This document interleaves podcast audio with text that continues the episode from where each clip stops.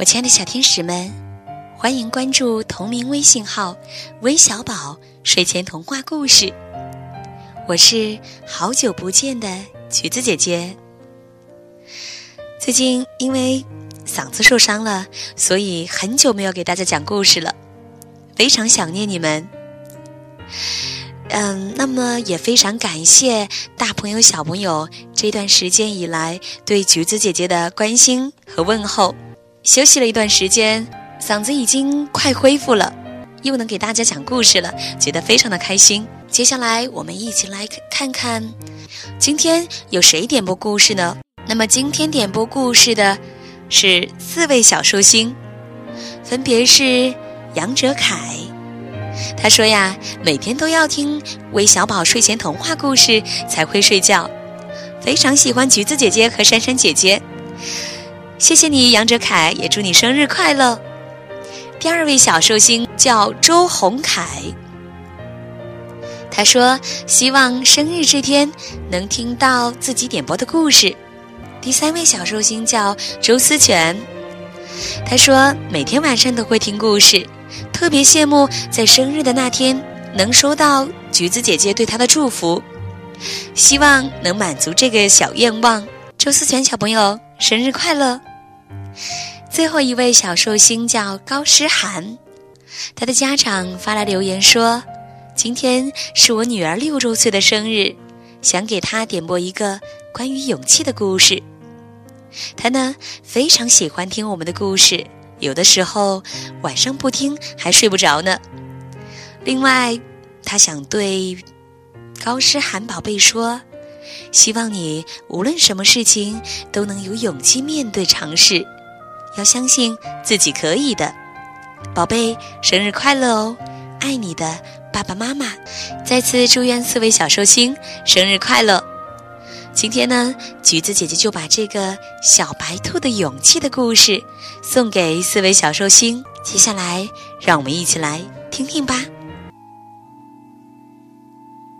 传说，在高高的山顶上，有一种美丽至极的花。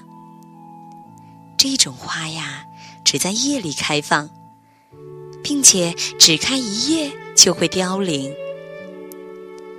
出生在山下的小白兔，最大的梦想就是能到这高高的山顶上，看一眼这至美的花朵。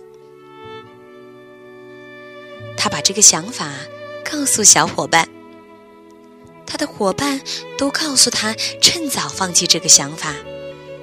因为这根本没有实际意义。可传说中那种至美的花朵究竟长成什么样呢？依然牵引着小白兔的好奇心。于是，他决定亲自爬到山上看看这种至美的花朵。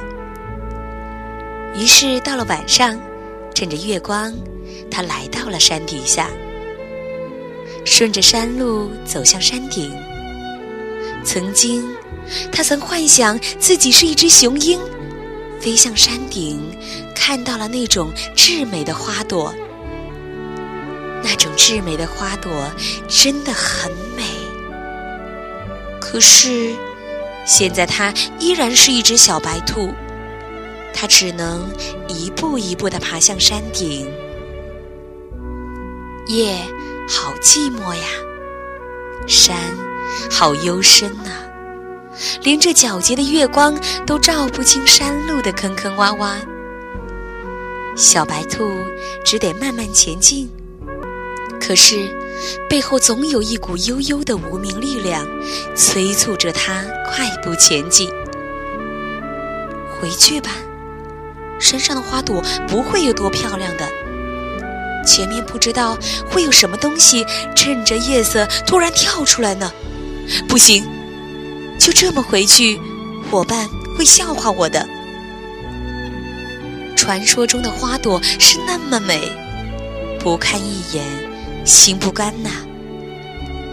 小白兔深深地吸了一口气，压压来到嗓子眼的心脏，带着甩不掉的恐惧。小白兔加快步伐，可越快越出错。小白兔一路动作僵硬，跌跌撞撞，显得非常可笑。一旁的猫头鹰毫不留情地把发挥的淋漓尽致的嘲笑声献给了小白兔。不，准确地说，现在它是一只小灰兔。面对嘲笑，小白兔的眼睛里滴下了眼泪。算了吧，为了那该死的花朵，被嘲笑不值得。为了那该死的花朵，被这笑声剥夺了尊严，不划算。来到这里回去，同伴应该不会笑我了吧？因为我可以自豪地说，我独自一人已经快到山顶了呀。小白兔转身往山下走去。背后那股阴森幽暗的力量还在，它依然跌跌撞撞地走着，来到一块空地上。小白兔看着皎洁的月光，月里的嫦娥姐姐和她的小白兔，现在在看什么呢？会不会在看那至美的花朵呢？不行。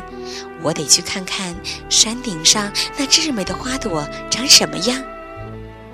我还要在山顶上和嫦娥姐姐打个招呼呢。可是，那只讨厌的猫头鹰又会嘲笑我的，那样我会丧失尊严的。不，他的嘲笑只能证明我做的不是很好，剥夺不了我的尊严的。一个不能战胜自己、战胜恐惧，因为别人的嘲笑而放弃的人，自己一直在维护的尊严也会自己跑掉的。哪怕猫头鹰在羞辱我，我也得默默接受他的羞辱，因为这样我才能到达山顶，看到那朵美丽的花朵，而到达山顶，才能一雪他对我的嘲笑。真正的尊严才会回到我的身边。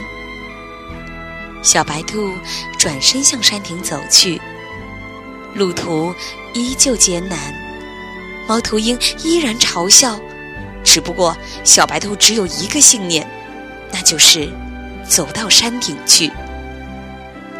到了山顶，它并没有找到那朵至美的花朵，那终究只是个传说。可小白兔并没有后悔，因为站到这里和嫦娥姐姐打招呼更近了。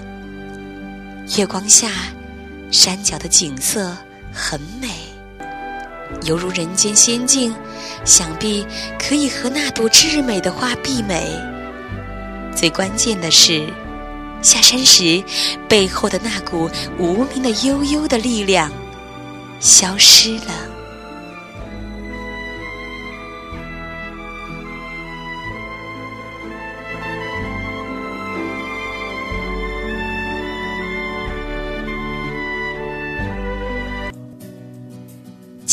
朋友、小朋友们，我想，无论是你，是他，包括我，当我们走进这个五彩缤纷的世界时，每一个人心中都藏着一个美好的梦想。为了这个梦想，我们立下坚定的信念，我们有着不屈的意志和不懈的努力。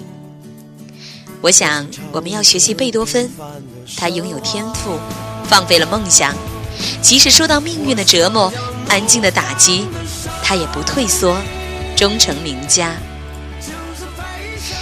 我想，我们要学习海伦·凯勒，他拥有毅力，放飞了梦想，即使受到命运的不公、黑暗的打击，他也不后退，终成名作。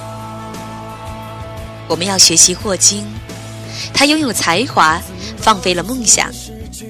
即使受到命运的偏心、瘫痪的打击，他也不屈服，终成名家。